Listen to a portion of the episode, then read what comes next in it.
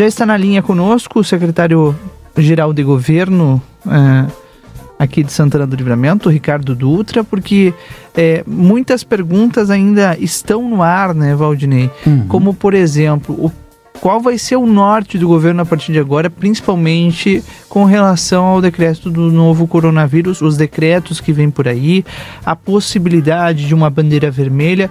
E eu já começo perguntando ao secretário: será que a gente vai conseguir um recurso para não ficar nessa bandeira vermelha, secretário? E se o recurso ele sair? de alguma forma vai ser um pouco mais flexibilizada essa bandeira vermelha? Boa tarde. É, boa tarde, Rodrigo. Boa tarde, Renê. Boa tarde aos ouvintes da rádio.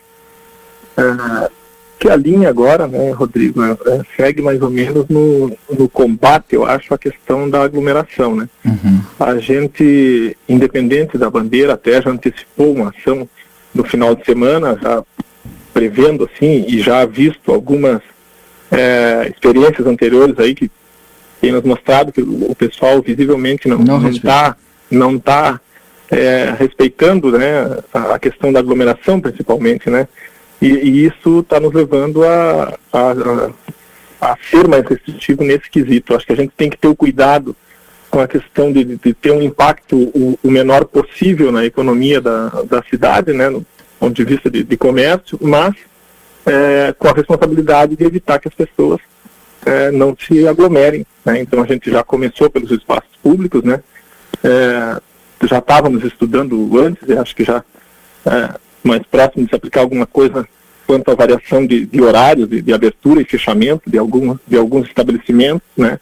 A questão da, da então, noite também, talvez a gente tenha que repensar algumas coisas que a gente viu que estão, não estão se comportando como deveriam. Sim. Secretário, o senhor não está anunciando, mas é, pela sua fala dá para entender que a gente terá algumas restrições de horários, né?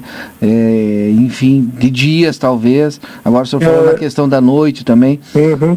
Valdinei, é, todos os dias, né, enquanto estando no governo e até não estando, é, a gente é, instintivamente pensa né, é, nessas questões, está sempre queira pensando. ou não queira, está ligado igual. Está ligado. Eu, eu nem, nem tinha sido, nem, nem estou, é, é, digamos, da, da, da, volta do prefeito, empossado, não empossado, já estava conversando com os outros Sim. municípios a respeito do recurso. Então, uhum. até como cidadão e profissional, a gente não pode se, se eximir também da, da, da discussão, né? Sim. É, a gente pensa isso todos os dias, sim. A questão é o momento da aplicação isso. de uma ou de outra, né? Uhum. Para que, que a gente vá, claro, tudo vai variando de, de acordo com com o número de casos ativos, com a Sim. disponibilidade de leite Eu e com a velocidade agora, de propagação. Vou falar agora hipoteticamente com o senhor. A gente tem, tem algumas experiências de alguns municípios que resolveram fazer o lockdown esse aí sexta, sábado e domingo, ou pegar um feriadão e aí já emendar. É, e isso o senhor vem estudando, é possível isso acontecer aqui, se a gente continuar assim dessa forma de não diminuir os casos de, de ativos e continuar com a internação na UTI também, é, que preocupe? É, a, gente, a gente espera uma resposta melhor da comunidade, mas eu acho que tudo é possível. Eu não descarto essas possibilidades, entendeu? Porque, como eu disse, tudo depende da, da evolução e do progresso ou da regressão é, da questão da contaminação.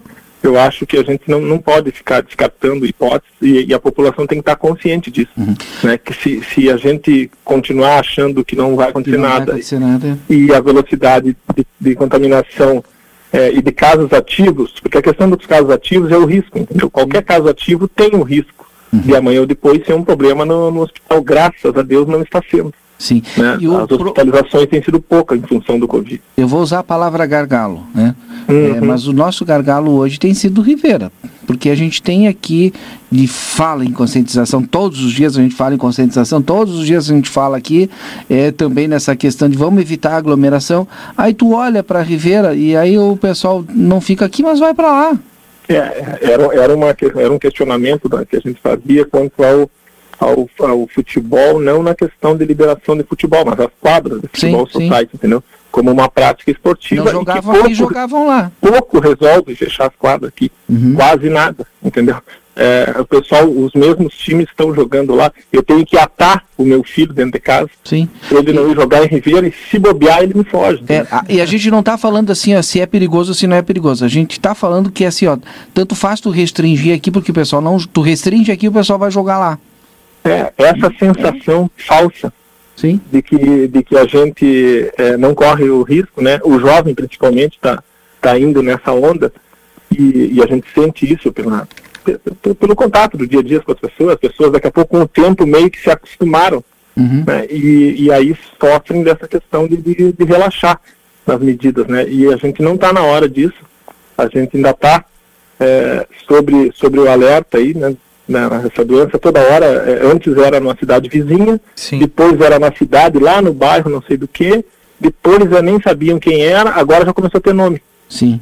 Agora já o fulano teve, já a prima da minha irmã teve, já a fulana da minha parente teve, então vem e a nossa cidade, ela é, ela é, tão pequena, a nossa cidade, né, secretário, que claro. é, muitos já conhecem alguém que teve.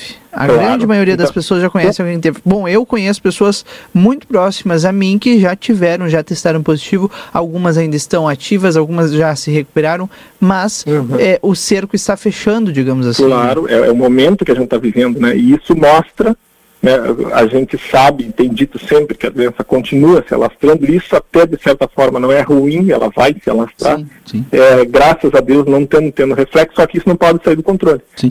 Agora, se sai do controle, pode ter um disparate no nosso sistema de saúde e aí sim podemos ter problema. Eu quero voltar nessa questão de Rivera, né? Porque aquele protocolo binacional até agora eu não vi funcionar. Não sei se o secretário está me ouvindo bem.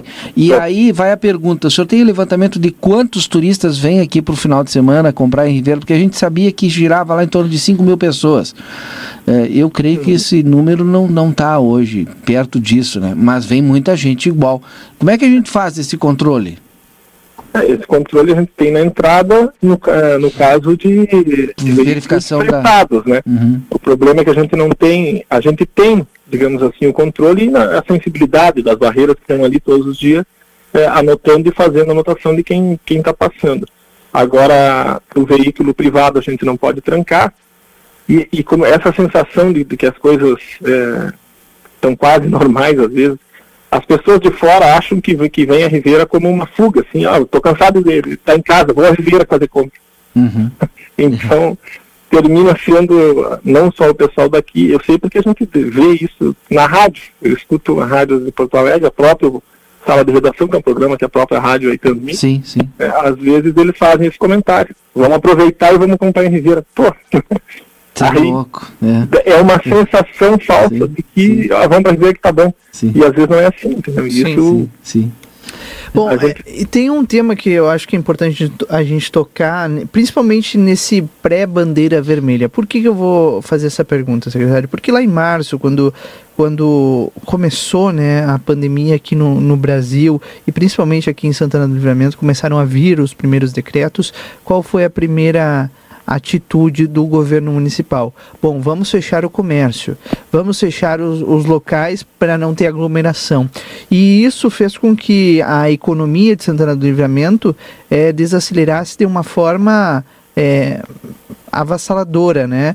Os próprios comerciantes e as pessoas que trabalham no comércio ficaram muito preocupados porque não estavam recebendo o seu salário na integralidade, não estavam tendo o retorno financeiro que precisam para, no mínimo, sobreviver. E a pergunta que eu faço para o secretário-geral de governo é: se nós entrarmos na bandeira vermelha e o secretário de saúde indica que há uma forte possibilidade de a gente ficar na bandeira vermelha, esse impacto ele vai ser sentido no comércio também?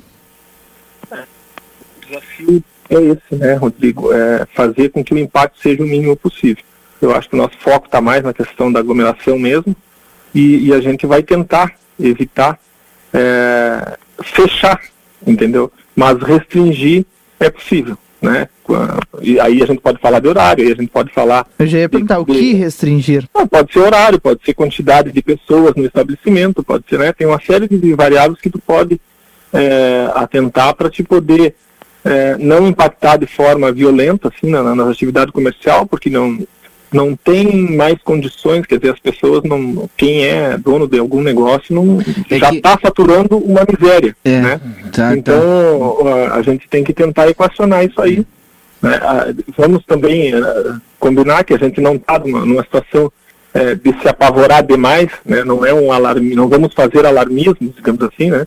É, mas não podemos perder o controle. Então a gente está numa situação que a gente tem que jogar com as duas variáveis. Tu tem que é, administrar a questão da, da aglomeração e, e, que quebrar essa velocidade de propagação e ao mesmo tempo não quebrar, né?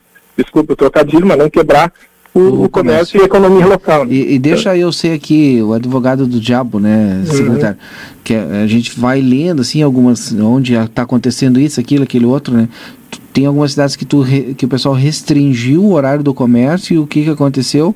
Aumentou o número de pessoas, aumentou o fluxo nas lojas. É, porque, e, e às vezes a questão dos dias também, ah, é. fazer um lockdown no final de semana, justo quando as pessoas às vezes vão, na, é. aí tu te aglomera num outro horário, Exatamente. então tem que pensar isso aí, porque tem que estar... Tá, Como aconteceu que... em Porto Alegre, né? Nem sempre é. aquilo que tu acha que na teoria vai dar certo, dá na prática. É, é, e, e, as pessoas têm uma necessidade de consumo, eu, eu acho que a gente tem que trabalhar forte na questão da consciência das pessoas e não é necessário trabalhar horários diferenciados, né?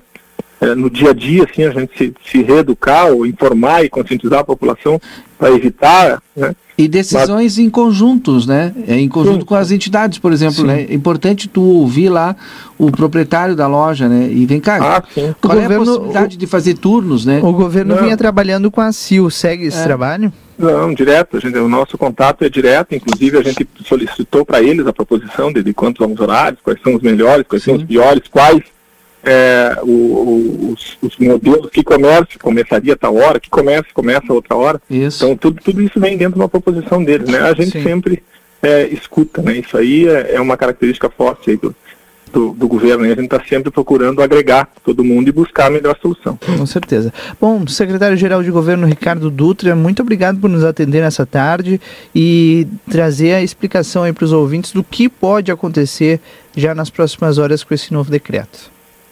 Tá bom? Eu que agradeço aí. Muito obrigado aí.